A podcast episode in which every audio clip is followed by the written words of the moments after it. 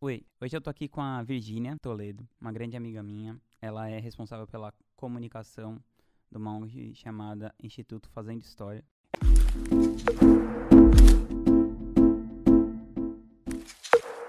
Eu conheci esse instituto, eu acho que o trabalho deles é incrível e me trouxe, me tocou no sentido deles fazerem um trabalho que não é aquela coisa clara, assim, com crianças, assim, mas que às vezes a gente fica focado só naquela coisa, naquela dor aguda, assim, né? Aquela dor mais urgente, mais gritante. Que, claro, se você for pensar, tem coisas mais urgentes. Mas eu acho que é, eles tocam numa coisa muito sutil que traz muito a nossa humanidade, de quem olha para aquilo, de quem pensa um segundo, assim, um minuto sobre o que isso significa. E eu queria que, assim, né, claro, que como toda coisa em ONG, assim, é aquele esquema que você, eu sei que ela oficialmente faz isso, mas eu vejo que na prática o pouco que eu acompanho ali de perto, ela faz muito, muito mais que isso. E eu queria que você contasse um pouquinho de como surgiu essa ideia, essa coisa de você trabalhar no, no terceiro setor, que você contasse um pouquinho da sua história e um pouquinho sobre o trabalho da ONG. É, eu sou jornalista de formação, sempre trabalhei, enfim, jornal diário, site e tal. E desde a da época da faculdade eu me envolvia muito em movimento social, aquilo me trazia uma satisfação muito grande. E depois de um tempo, já trabalhando, depois de um tempo não, assim, uns quatro anos trabalhando nessa área, eu já me senti muito cansada e aquilo lá me incomodou. Eu falei, nossa, estou começando a carreira agora, e como assim? E eu gostava muito do que eu fazia, mas mesmo assim eu falava assim, eu acho que não é suficiente, ou tá me cansando muito. Eu sei que eu sempre tive um propósito na vida, que é olhar o mundo como um todo, não olhar só o meu umbigo. E o que, que quer dizer isso para mim? Que qualquer coisa que eu faça, que eu tenha esse propósito, eu preciso envolver as pessoas, principalmente as pessoas que são mais vulneráveis ou às vezes não têm tanta voz. Isso sempre teve muito dentro de mim. E depois desse processo que eu fiquei trabalhando já em jornal tal, eu falei, putz, não tá fazendo tanto sentido, eu preciso rever minha vida. Acho que todo mundo passou por isso em algum momento, né? De falar, caralho, e agora? Eu começo de novo? É, continuo fazendo o que eu faço? Daí eu comecei a falar, eu acho que faz sentido eu trabalhar com o terceiro setor, que enfim, com o go governo, né? Primeiro setor, eu não conseguiria ter tanta flexibilidade, não sabia nem por onde começar. E eu sempre, como eu já tinha essa, essa experiência de trabalhar com o público, de fazer, cobrir movimento social, e vai na porta de um monte de lugar e fica o dia inteiro tentando falar com uma fonte era uma era um cotidiano muito legal, assim, uma rotina muito legal, mas muito cansativa também. E daí, enfim, eu comecei a procurar emprego mesmo, assim, quero trabalhar com ONG, quero trabalhar com criança, principalmente eu já tinha essa vontade de priorizar a infância, porque eu achava que era uma questão da gente pensar o futuro do Brasil teria que começar ali de baixo. Daí, por coincidência, tinha uma amiga que trabalhava nessa ONG, eu já conhecia porque a, a presidente da ONG a gente tem, assim, uma proximidade familiar, já, já existia um tempinho. Daí eu falei, eu tô, precisa, eu tô querendo trabalhar nessa área, tem alguma vaga, enfim, se, que, se quiserem fazer que eu faça, eu tô, tô aqui para isso. Daí eu comecei a trabalhar lá no Instituto, tá? Já tem quase, aliás, tem cinco anos agora, tem um pouquinho mais. E, enfim, daí foi como quando começou a revolução na minha vida mesmo que é um momento assim que eu, desde que eu iniciei lá o trabalho, muita coisa tinha que acontecer, muita coisa já estava encaminhada, mas era um propósito que você fala, pô, eu tô acordando para uma, uma questão assim que todo mundo se fala, ah, eu tô enriquecendo alguém ou enfim, tipo, tô trabalhando e alguém tá ficando rico em cima de mim. Isso nunca me pegou e eu naquele, desde então, daquele dia em diante, falei, cara, eu tô fazendo alguma coisa por mim, que eu tô trabalhando, ganho dinheiro e tô fazendo pelo mundo também. Então, se acordar de manhã, você falar que você tá trabalhando, tá usando, tem, enfim, teu, teu suor, literalmente, em uma causa, sabe? Em um propósito. Então, quando a gente, tipo, sai de lá, você faz, coloca um projeto no papel e você olha para trás vê que deu certo, é uma satisfação muito grande. Muito maior do que o que eu tinha antes. Mesmo trabalhando com o público, enfim, falando, fazendo muitas coisas que também faziam sentido para mim. Trabalhar com o terceiro setor é uma coisa que você fala, é aquela causa que eu tô, que eu tô lidando, que eu tô trabalhando, que eu tô convivendo todos os dias. E cada dia é uma história diferente, cada dia é um projeto diferente, cada dia é um desafio diferente. E é um propósito que, para mim, eu, eu, entendo hoje que é o que eu preciso fazer, é o que me dá sentido, é o que eu quero fazer pro resto da vida. E é, é a sementinha que eu planto no mundo, eu brinco que é isso. Então, desde então, eu tenho, assim, um puta brilho no olho de fazer o que eu faço e não é hipocrisia, eu falo isso mesmo. O Rodrigo já, a gente já se conhece há algum tempinho. E é basicamente isso. Agora, quer conta, que fale? É, conta um pouquinho assim, qual é a causa que, assim, principal tá. da, da ONG? Bom, o Instituto Fazendo História, como você já bem colocou agora há pouco, é, é uma ONG que, assim, a gente fala que a gente não.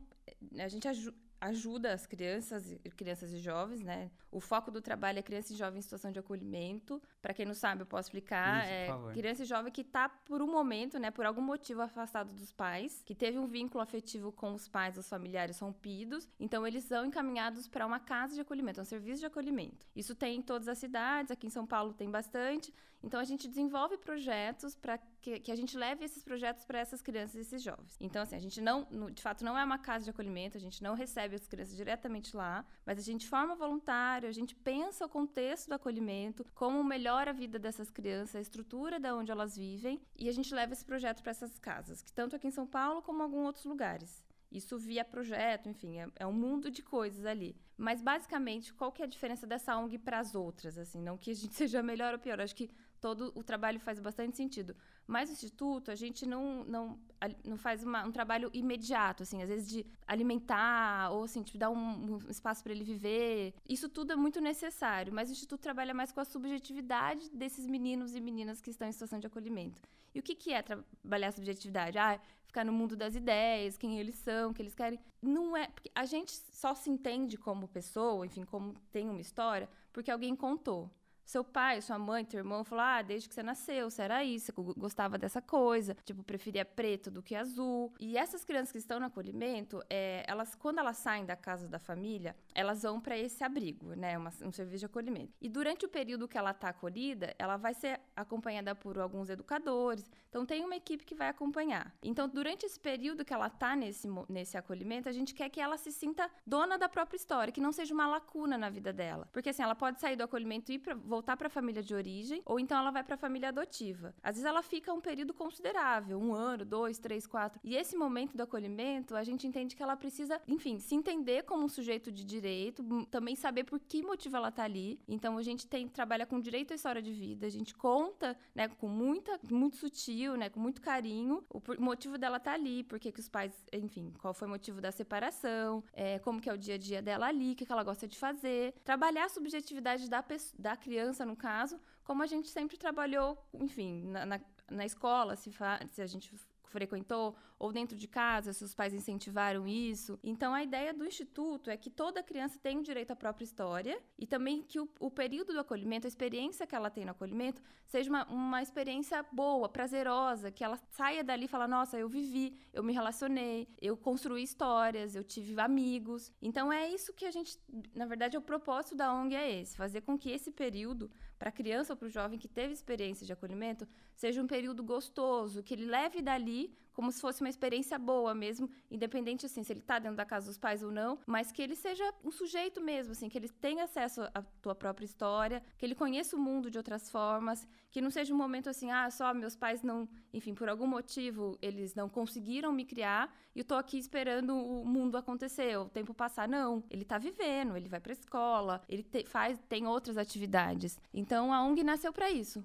Ela desde lá de trás, as fundadoras pensaram essa, esse, o contexto do acolhimento, como que as crianças iam, saía da casa dos pais, o juiz determinava que, que tivesse esse vínculo rompido, para onde elas iam, com quem que elas viviam. Esse período fazia diferença na vida delas, então elas voltaram, né, toda a energia delas para isso, pensaram o que seria o que faria sentido. Desde lá de trás, elas pensaram uma metodologia que era para construir um alvo de vida dela. Então a criança está acolhida, a criança ou jovem, enfim, qualquer faixa etária que esteja acolhida, um voluntário vai frequentar, né, a casa onde ele vive, vai ter essa, essa relação, construir essa relação direta com esse menino ou essa menina e vai registrar o álbum de vida dela, junto com ela, falando as coisas que ela quiser colocar, colocando medos, angústias, o que ela quer ser quando crescer. Daí esse álbum vai ser de propriedade dela. Se ela voltar para casa dos pais, ela vai levar o álbum então, ela vai ter aquele registro do momento que ela ficou acolhida, ou se ela for adotada, da mesma maneira ela leva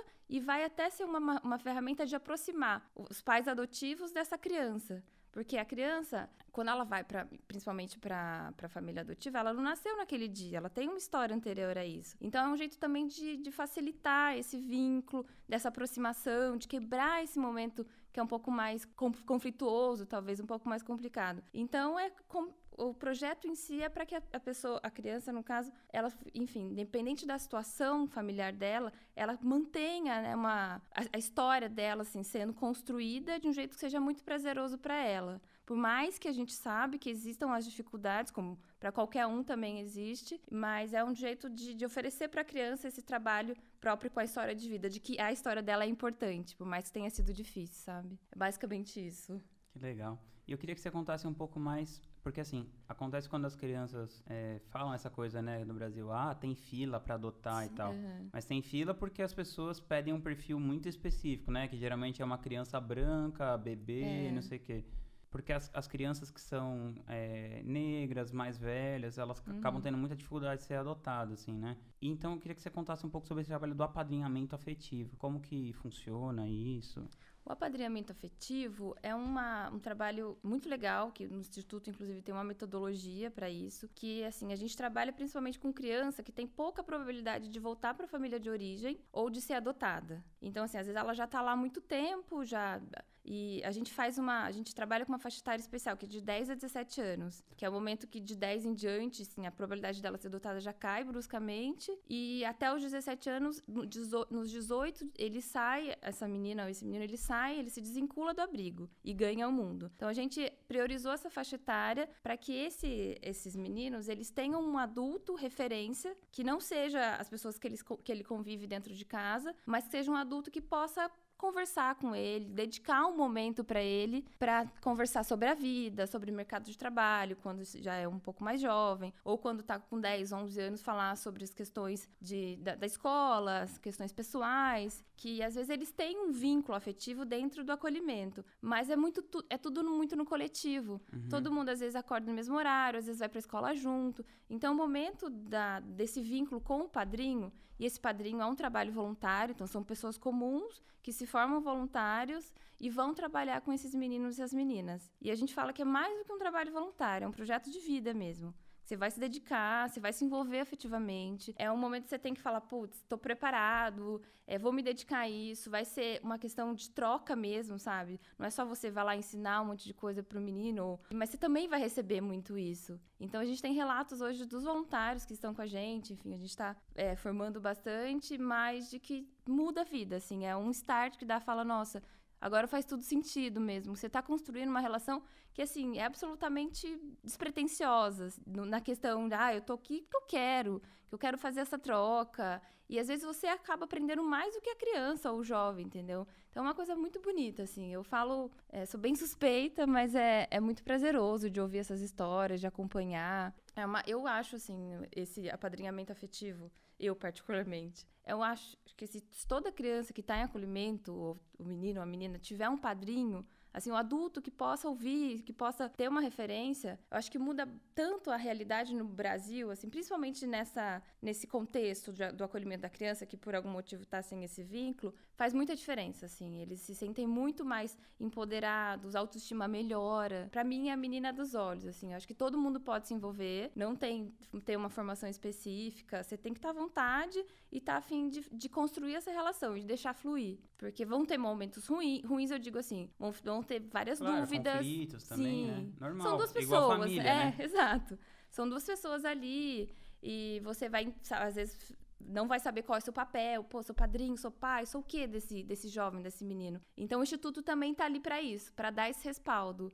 Porque, às vezes, enfim, a situação dele, por ele estar tá acolhido, tem uma questão dele morar num abrigo, e a guarda dele ainda está sobre tutela do juiz, enfim, do Estado. Que pode sair, não pode, sabe? Eu sou pai dele, tenho a guarda dele? Não, eu não tenho. Enfim, são coisas que no, no Instituto é mesmo a gente... É bem diferente isso de adotar, né? As pessoas é... às vezes dão uma confundida. É, adoção é, é uma questão trazendo um pouquinho do, das, dos dados que você falou, no Brasil todo mundo fica meio confuso. Ah, eu quero adotar, mas nunca tem criança e tal de fato a conta não fecha, mas assim, é, é, que o perfil que as pessoas, perfil assim, a maior parte deles, eles procuram bebê, às vezes assim, no máximo 3, 4 anos, menina, sem irmãos, sem doença congênita, enfim, são, são critérios que vai afunilando. E as pessoas, os meninos que estão para ser adotados, na maioria das vezes não tem esse perfil. Então fala, nossa, mas faz anos que eu tô na fila da adoção. Então a gente tem que começar a entender que tudo bem, é super válido você querer adotar, é muito legítimo. Mas você tem que olhar o outro lado também. Quem são essas crianças que querem, que estão para adoção, sabe? Qual que é o perfil delas? Então acho que tem que fazer, é uma via de mão dupla, assim. Você alimentar esse, esse desejo de adotar por qualquer motivo que seja, mas olhar qual é a realidade dessas crianças também, porque não são todas as crianças que estão acolhidas, né, que vivem no acolhimento, que estão para adoção. Então isso também é para quebrar um pouco o tabu, sabe? Tá todo mundo lá acolhido esperando para ser adotado. Não, às vezes elas estão esperando para voltar para a família de origem, às vezes elas estão esperando para o juiz está procurando algum parente que esteja um pouco mais longe, mas que tenha que possa ter algum vínculo de novo. Então não são todas que estão para adoção. E eh, voltando um pouco para esse apadrinhamento, eu acho que é um, um projeto que também você pode se aproximar desse contexto sem precisar adotar, sabe? Se relacionar com essas crianças, ser uma, um amigo, um padrinho, qualquer coisa que seja, mas não recorrer à adoção, que assim, a adoção de fato é um processo mais complexo, mais demorado, enfim, tem todas as questões, mas é, o Instituto também trabalha para a gente quebrar um pouco esse tabu, que antes se falava que era orfanato, não se fala mais, porque essas crianças, como eu te disse, não são órfãos, às vezes elas têm pai, têm família próxima, tá num momento mais conflituoso, mas pode ser que elas voltem para casa. Tem os casos da adoção também. Então, elas são, enfim, elas vivem nesses abrigos e tem vários trabalhos que podem ajudar, né, na verdade, no dia a dia delas, assim, como é o apadrinhamento, tem alguns outros também que, que você se envolve, mas de fato você não adota. Então, acho que a gente tem que abrir um pouco a cabeça de saber como se envolve, né, como pode se envolver numa causa, numa bandeira social, e não simplesmente, ai, adotar, já estou ajudando. Sim, ajuda, enfim, tem uma questão pessoal também, mas eu acho que é, verdade, dá para trabalhar acho, um pouco mais. Eu acho que adotar é você achar um jeito diferente de formar sua família, né? Não é caridade, né? Adotar. Sim, é, é, isso é, é, bem polêmico, As eu diria. Isso, é, eu acho, assim. É. Sim, eu tô falando a minha opinião, obviamente. Mas é, essa questão da adoção, acho que pode ser, enfim, ela é super válida, mas dá pra gente repensar, sabe? E, e ver também o, o, perfil dessas crianças, qual é a necessidade delas. Acho que é uma questão mais ampla, mas hum. o Instituto tá ali pra, pra trabalhar essa esse paradigma, sabe? De falar, ah, quero adotar, não quero, quero me envolver, não quero. Eu ouço, eu recebo muita gente, assim, sem saber mesmo como começar a ajudar e falar assim, ó, oh, eu tô aqui para ouvir. Que, como que é o trabalho de vocês? Qual será que é a causa que eu me encaixo? Será que eu, é um, ser um padrinho, ser uma família acolhedora, às vezes trabalhar diretamente com a criança, ou quem sabe adotar? E tudo bem querer sim, adotar, sim, claro, sabe? claro. Então, acho que o Instituto está aí para a gente com, começar a falar disso, né? Falar de uma, de uma maneira que as pessoas entendam e, e aproximar mesmo da causa, de, das pessoas também serem um porta-voz, não só da causa do, do, acolhimento em si, mas causa social, causa da infância, causa principalmente da, dos jovens que Nesse, nesse, nesse caso, por exemplo, os jovens que estão perto de ser desacolhidos, com 18 anos, eles são, têm que sair de fato do abrigo. Uhum. Como que a gente pode ajudar? Sendo um padrinho? Enfim, são N, N questões que, que dá para trabalhar. E o Instituto está, enfim, desde, desde o nascimento dele lá, já tem 15 anos que o Instituto Fazendo História nasceu. A gente está trabalhando nessa causa, conversando com as pessoas, tentando chegar em mais gente para familiarizar mais um pouquinho com esse contexto. E como que você lida com a coisa emocional? Porque você falou assim, ah, pô, eu fico super emocionado de ver coisas dando uhum. certo, mas eu imagino que para cada uma que dão certo, várias Sim. Não dão, assim, né? E como que você lida, assim, emocionalmente para você seguir o, o seu dia a dia, o quanto isso te afeta?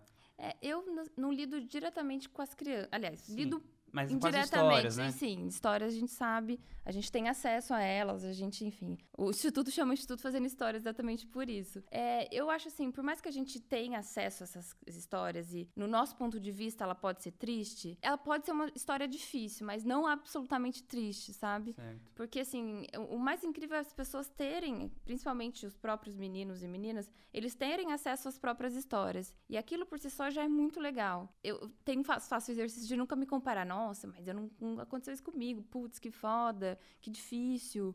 Nossa, eu não sei o que faria no lugar dele. Eu tento não fazer essa comparação porque de fato a gente fala, putz, por, por, mais que eu me sinta privilegiada, mas eu falo, pô, a, a minha história é legal, mas a, a, desse menino também é. E pô, tem muitas potências, às vezes eles têm, sei lá, eles são. Tem... Não se colocar nessa situação de quem está Exato, acima, de quem é melhor, quem é pior, sabe? Quem sofreu mais ou quem sofreu menos.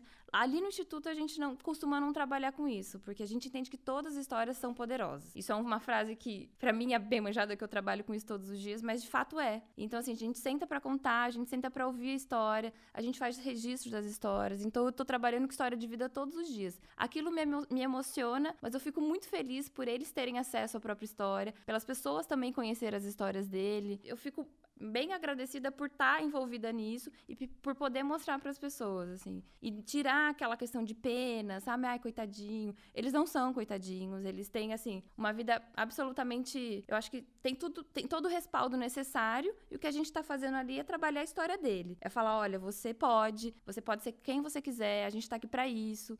Então, é alguém para levar esses meninos para cima mesmo, porque, é, enfim, a gente tá, sabe que, que, o Brasil tem vários problemas e são problemas super estruturais, mas naquele momento a gente está ali para falar da história desse menino. Então, vou levantar a bola dele mesmo, sabe? Então, uma coisa assim, apesar de, de ser, enfim, a gente se deparar com histórias difíceis, né? Mas são, são bonitas histórias, assim, que. E é muito, muito engrandecedor, assim, saber de que essas histórias existem e de alguma forma elas estão. fazem sentido para quem tá ali, né? Para quem são esses meninos Sim. que estão passando. É muito bonito de ver eles também, por exemplo, os jovens, né? Quando saem do abrigo, conseguem, sei lá, pô, consegui meu primeiro emprego, fez seu primeiro currículo, é, fiz minha primeira entrevista, da gente, enfim, estar envolvida nas histórias Sim. deles, assim, é bem, é bem bacana.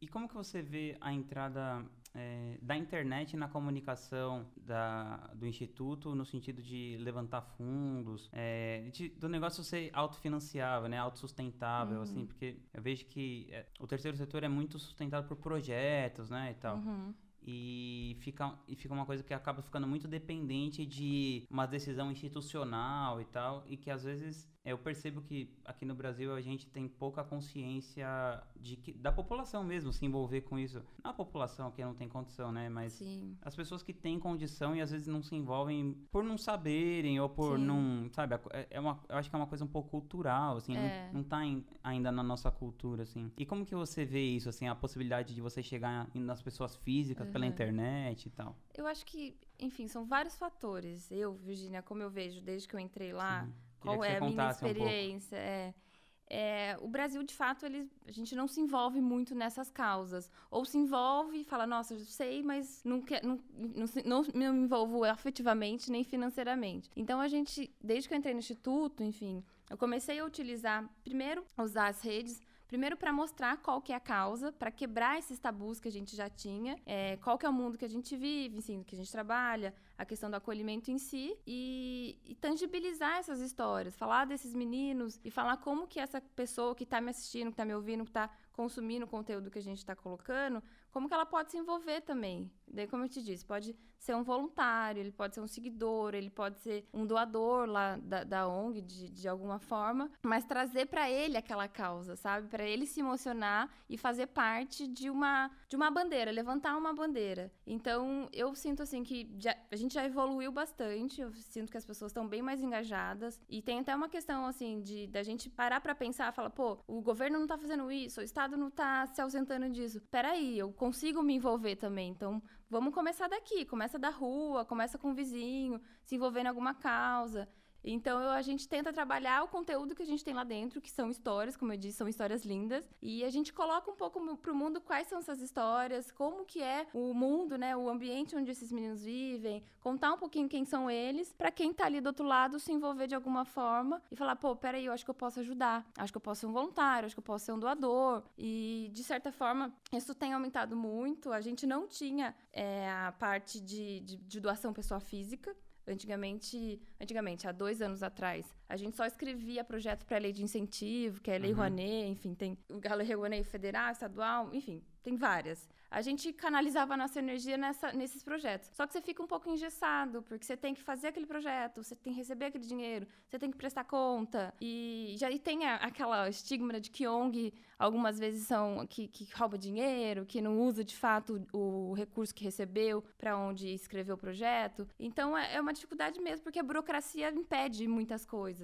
Então, desde que a gente começou a trabalhar de mostrar para o mundo que a gente faz, para tentar trazer alguns doadores, doador assim de 10 10, 20, 30 reais para a ONG, a gente também consegue ter um pouco mais de flexibilidade para trabalhar alguns projetos. E ao mesmo tempo a gente envolve a população nessas uhum. causas, que também é tão importante. Então eu tenho tentado bastante trabalhar nessa, nesses, dois, é, nesses dois lados, né? mostrando a nossa história, mostrando a importância do que a gente faz e trazendo as pessoas para se envolver afetivamente, financeiramente, enfim, de qualquer tipo de envolvimento com a causa do terceiro setor, causa social, de criança, causa ambiental, enfim, qualquer causa que você que faça algum sentido para você, mas se envolva, sabe? Isso eu tenho tentado trabalhar bastante, chamar as pessoas para para ação. Falar, ó, oh, você tá vendo isso, você pode mudar. Então a gente tem esse trabalho voltado também para mostrar os, os dois lados, assim. E eu acho que enfim, em alguns momentos é óbvio que as coisas parecem estar mais travadas, às vezes, tipo, o governo tá meio. não sabe se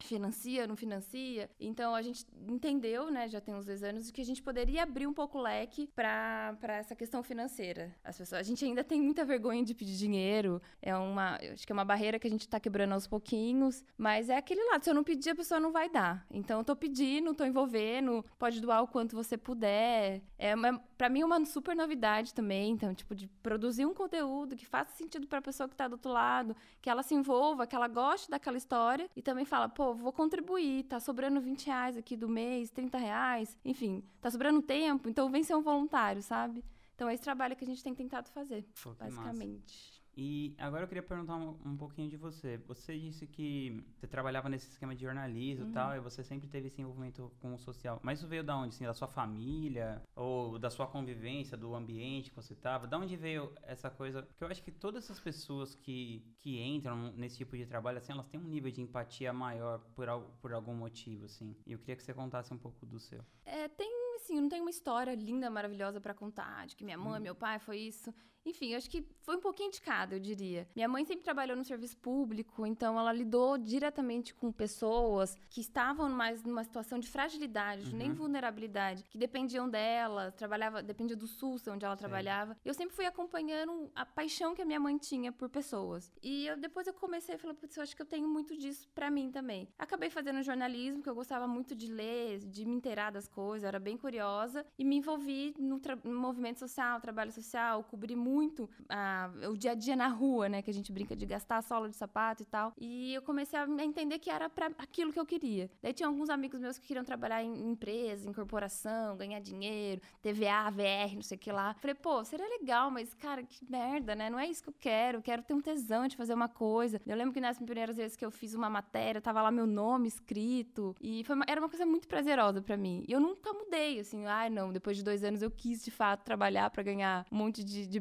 benefício. E aquilo foi só lapidando. Depois eu entendi que eu estava bem cansada, ou eu talvez não me visse mais no jornalismo, sei lá, até 40, 50, 60 anos. E eu falei, bom, eu quero tra continuar trabalhando com as pessoas, fazer diferença na vida delas. Daí que foi que eu pensei em me envolver com o terceiro setor. E foi bem interessante, assim, essa mudança. E agora você está estudando sociologia. Tô. e aí, por que, que você. E, e, como que surgiu isso? Por que, que você decidiu? Então, eu, desde quando eu prestei a faculdade de jornalismo, eu já queria ter feito ciências sociais na época. Daí eu lembro que me falaram: não, mas imagina, você vai ser professor, vai ter uma vida indigna, não sei o quê, vai ser uma correria. Daí deixei lá, deixei na gavetinha um sonho da minha vida. Daí, enfim, fiz jornalismo, já trabalhei com tudo isso que, que eu comentei um pouquinho. E daí, enfim, tem quatro anos, assim que eu entrei na ONG, inclusive. Esse lance do social foi me aflorando tanto que eu falei: putz, eu tô, já tô fazendo fazendo algumas coisas, mas é, preciso, acho que eu preciso fazer mais ainda. E eu sempre fui muito de querer saber o motivo das coisas, sabe? Por que, que a sociedade brasileira é assim? Por que, que a estrutura da sociedade não muda? A gente tá aqui lutando, lutando e não, a gente parece que tá só, sabe, apagando fogo e tal. Daí eu falei, pô, quero estudar então, porque a sociedade brasileira é assim. Daí comecei a fazer sociologia, é, já tô no último ano, enfim, tô quase terminando. E não que, sei lá, hoje eu saio uma sociólogo entendendo da sociedade brasileira, isso é óbvio. Tudo que eu começo a entender vem uma coisa que desconstrói tudo. Mas eu acho que assim, a gente tem um respaldo maior do que, do que, que, do que por que a gente é assim, sabe? Não do porquê está assim. Mas é, do social, por exemplo, sabe? Isso faz bastante sentido para mim no dia a dia dia, de construir, de saber, porque assim tem essa, essa dificuldade das pessoas se envolverem com o social. Acho que são de, pequenos detalhes que fazem diferença, não só para minha vida no, como no trabalho diário em terceiro setor, lidando com criança e jovem e tal, mas para tudo que eu olho hoje, eu quero entender o por trás das coisas, sabe? Ah, por que, que a gente veste calça jeans? Por que, sei lá, eu gasto dinheiro com tal coisa? Por que existe o consumo? Enfim, são sutilezas da vida que eu acho que a sociologia, ela não vai te responder nada, ela não vai trazer nada de resposta. Mas você vai entender mais as perguntas, assim, sabe? Você fazer a pergunta com mais. Eu acho que mais curiosidade, eu diria assim. Tipo, não me vejo a pessoa, sabe? Não sou uma acadêmica de entender o motivo das coisas, mas por eu ser muito curiosa, eu quis entender qual é a estrutura, por que que isso, isso chegou a, nesse ponto, sabe? Então, bom, tá aí, tô quase terminando a sociologia. Por enquanto, vou guardar o diploma mesmo, não vai fazer tanta diferença na minha vida, mas como bagagem cultural, assim, eu digo que eu sou mais, sei lá, vai, me fez bastante diferença exatamente por isso, sabe? Pra eu me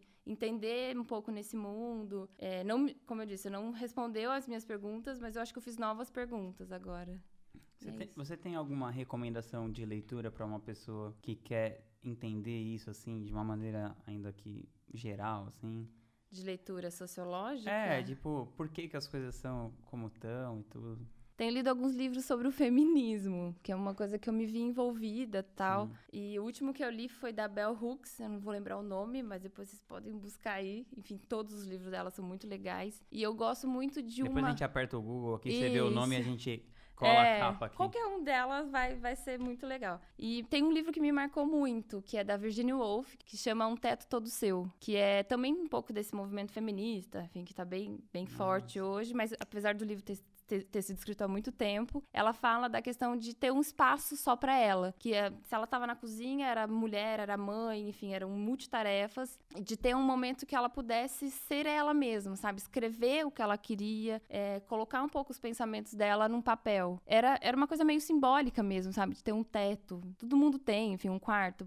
Mas pra, pra época dela era uma coisa, tipo, absurdamente pra frente, sabe? E, bom, enfim, Virginia Woolf vocês podem procurar também, que é sim, uma escritora, sim. apesar de ser super tradicional, é muito legal. Teve algum hábito que você implementou na sua vida, que você adquiriu, é, que fez alguma mudança radical, assim, na sua qualidade de vida? Teve, teve, mas não foi por um motivo muito legal. É, bom, enfim, eu não tenho problema nenhum em falar sobre isso, mas está fazendo dois anos agora, em 2019. Eu descobri um câncer de mama em 2017. E foi, foi um lance assim, de, de falar, ixi, e agora? Por que comigo? Porque agora, enfim, todas essas perguntas que todo mundo se faz sim. quando a gente se depara com um problema desse tamanho. E eu enfrentei, enfim, de, confesso que não foi fácil, mas é, eu entendi que eu precisava enfrentar aquilo, eu precisava ser forte para enfrentar aquilo. Porque eu tinha uma questão comigo, Rodrigo, que tudo bem eu ser forte para enfrentar aquilo, mas eu via as pessoas ao meu redor, elas também estavam sofrendo. Então era uma questão, tipo, de eu enfrentar esse problema para também aliviar a dor delas, sabe? É uma questão que foi meio coletiva, assim, parece que eu fiquei doente todo mundo ficou junto. Então eu não tive outra opção. Falei, o que, que é para fazer? Vamos tratar? Vamos. E desde então eu tenho para mim, assim, cada manhã que eu acordo, né, vou colocar o pé para fora da cama, eu preciso ter um propósito. Eu já tenho um propósito no trabalho, que de fato me satisfaz bastante, mas um propósito para eu passar o dia e na hora de dormir eu falar, nossa, acho que eu cumprir com o que eu, que eu tinha prometido, sabe? Então foi nesse processo, assim, da descoberta da doença, de questionar por que comigo, não com o vizinho, não porque com a minha mãe. Também ela sempre falava, ai meu Deus, por que com você? Enfim, tenho mais idade e tal. Eu falei, não, isso é meu, é minha história, entendeu? Vai ser minha para sempre, deixa comigo. Daí eu enfrentei tudo, passei por um processo também, fiz radioterapia, foram quatro, quase quatro meses, assim, intensos na vida. Me dava um desânimo, às vezes eu falo, putz, e agora? Como é que, que, que eu vou ter de bom nesse dia para dormir, assim, com algum propósito, sabe? Então é uma redescoberta muito grande, desde lá até hoje, enfim, eu acho que vai ser para sempre isso agora. De eu acordar e ter um propósito, fazer o bem, escrever uma carta para alguém, mandar uma mensagem falando que ama. E uma das coisas eu falo assim, uma, duas coisas que eu não, não economizo mais. Elogio, que assim, eu nunca vou guardar, e falar que eu amo as pessoas. Isso eu nunca vou deixar de falar. Se realmente eu amar, ela vai ouvir assim, tipo, trocentas vezes o quanto eu amo. Então foi uma, sei lá, um, eu acredito que tenha sido uma lição, de fato, porque eu tava com 29 anos e todos os médicos falavam, nossa, tipo, eu chegava num consultório, nossa, mas você é muito nova. Eu fui fazer radioterapia, eu lembro que foi engraçado. Eu ia com a minha mãe, a gente se aproximava lá do atendente, todo mundo ia em cima da minha mãe, que ela que, ela, que ia ser a, que ia tratar. Da minha mãe falava, não, é minha filha e tal. E eu tive que ver aquilo assim, tipo, de uma tirar dessa, dessa dificuldade alguma certa alegria. E desde então eu coloquei alguns propósitos também pra eu ter isso comigo, né? Tá marcado, tá registrado na minha história. Mas eu falar, putz, é que do jeito que a gente entra, não é o jeito que a gente sai. Uhum. E desde que eu saí até então, eu tenho, tenho essa, essa lição comigo, sabe? De fazer uma diferencinha que seja na vida das pessoas e, e dormir tranquila. Porque eu consigo fazer planos pro futuro, consigo pensar e tal. Mas eu acho que o hoje, né? O presente ainda é bem importante, depois de ter passado por tudo isso. Querida, é, falando isso de fazer uma diferença, como que as pessoas podem conhecer o Instituto se elas quiserem ajudar, por exemplo, financeiramente, que é uma coisa que às vezes a pessoa não tem 10 horas da vida dela para Uhum. doar, mas ela tem 10 reais, sabe? Uhum. Como que, como que ela pode entender como que funciona o trabalho, assim? Por que caminho, assim? Tem as nossas redes sociais que estão lá, enfim, eu tento deixar assim, é, fazer com que as pessoas entrem e já minimamente entendam qual que é o contexto do nosso trabalho, o que, que a gente faz, qual que é o nosso A propósito. gente vai deixar o link aqui embaixo. Por favor, deixa o link se vocês quiserem entrar. Sou eu que respondo, inclusive, é Então meio vocês fazer vão falar tudo. com ela. Eu faço absolutamente tudo. E, enfim, as pessoas conhecendo um pouco mais qual que é a causa, se envolvendo um pouco mais, é, tem como você se tornar voluntário, né? Tem três principais programas que estão lá nas redes também, se tiverem interesse. E de outra forma, que é o é de se envolver financeiramente, você pode doar a partir de 10 reais mensais. Você pode doar para o Instituto, né? Pra, enfim, para a gente manter a ONG, manter nossos projetos. Mas tem outro caminho também que é ser um padrinho afetivo. Aliás, a padrinho financeiro, nesse caso. Uhum. Que você doa um valor mensal e a gente dá esse dinheiro, exatamente esse valor, para um jovem que está em um dos projetos da ONG, que é o jovem quando está já se desligando do acolhimento. Então a gente oferece um dinheiro para esse jovem, é uma bolsa que a gente ama. Ele vai usar esse dinheiro conscientemente, porque ele vai ter o apoio de uma técnica do instituto para entender qual é o valor das coisas, se ele quer guardar para um curso de inglês ou ele quer guardar para o futuro. Então é um uso consciente desse dinheiro que o doador vai estar passando para esse jovem. Bom, esse é o apadrinhamento financeiro e são três níveis, na verdade, né? São porque o jovem ele tem ele entra nesse projeto com 16 e sai com 18, são três anos. Então, são várias bolsas, né? Dependendo do- da idade dela, dele, desse jovem, ele recebe um valor. Então, a pessoa que quiser se envolver financeiramente pode optar por um desses valores que a gente, que tá- também tá tudo no site. É, que Então, legal. basicamente é isso. Mas assim, eu recebo gente, ah, eu que, sou professora, queria me envolver de alguma forma. Daí, não que a gente consiga absorver tudo, mas eu dou um caminho. Falo, ah, vai em tal lugar, fala com tal abrigo. E eu sou, sei lá, quero dar aula de guitarra. Daí a gente também faz a ponte. Então, a gente acaba recebendo, assim, eu acho que quando o propósito da pessoa é, é- é espontâneo e a gente tá lá pra ouvir também, sabe? Fala, pô, o que, que você pode ajudar? Vem cá que a gente vai te acolher. Então, as portas estão abertas pra isso também. A gente tá lá pra ouvir, pra trocar ideia. Às vezes até eu sempre faço também ponte com outras ONGs que estão precisando de tal voluntário que a gente nesse momento não tá. Então a gente recebe também, às vezes passa pra lá, sabe? Então a gente tem que se ajudar também. Então a gente tem esse trabalho bem bem interessante de sempre acolher as pessoas que querem se envolver. Até pra todo mundo se- ser de fato uma cultura, né, de todo mundo querer se envolver de alguma forma. Se você tivesse é, o poder de deixar uma frase no outdoor que todas as pessoas do mundo fossem ver, que frase você Meu deixaria? Deus. Bom, eu- eu- trazendo um pouco o trabalho do Instituto, eu acho que tem uma frase que eu coloco em todos os lugares, às vezes até um pouco manjada, de que todas as histórias são poderosas mesmo, assim, a minha, a sua. E é engraçado que a gente fala, ah, conta um pouco dessa história. Todo mundo começa falando, ah, mas minha história não tem muito, muita graça. Mas tem, assim, então tem detalhes assim que falam, nossa, que foda. E a história que você, que você é, tipo, você é a pessoa hoje, você construiu o ser humano que você é hoje por meio dessa história, que foi, enfim, envolveu outras pessoas, envolveu vários caminhos, várias escolhas, mas que história bonita, cada um tem a sua, sabe? Uma coisa muito legal ainda. E no, no instituto, assim, a todo momento a gente enfatiza que as histórias são poderosas. Eu adorei ter você aqui. Obrigada. Gostei muito, a sua história é muito bonita e a do Instituto também. Vou deixar todos os links aqui e quero que você volte aqui Com mais vezes. certeza, com certeza. Obrigada pelo convite, Adorei. Rodrigo.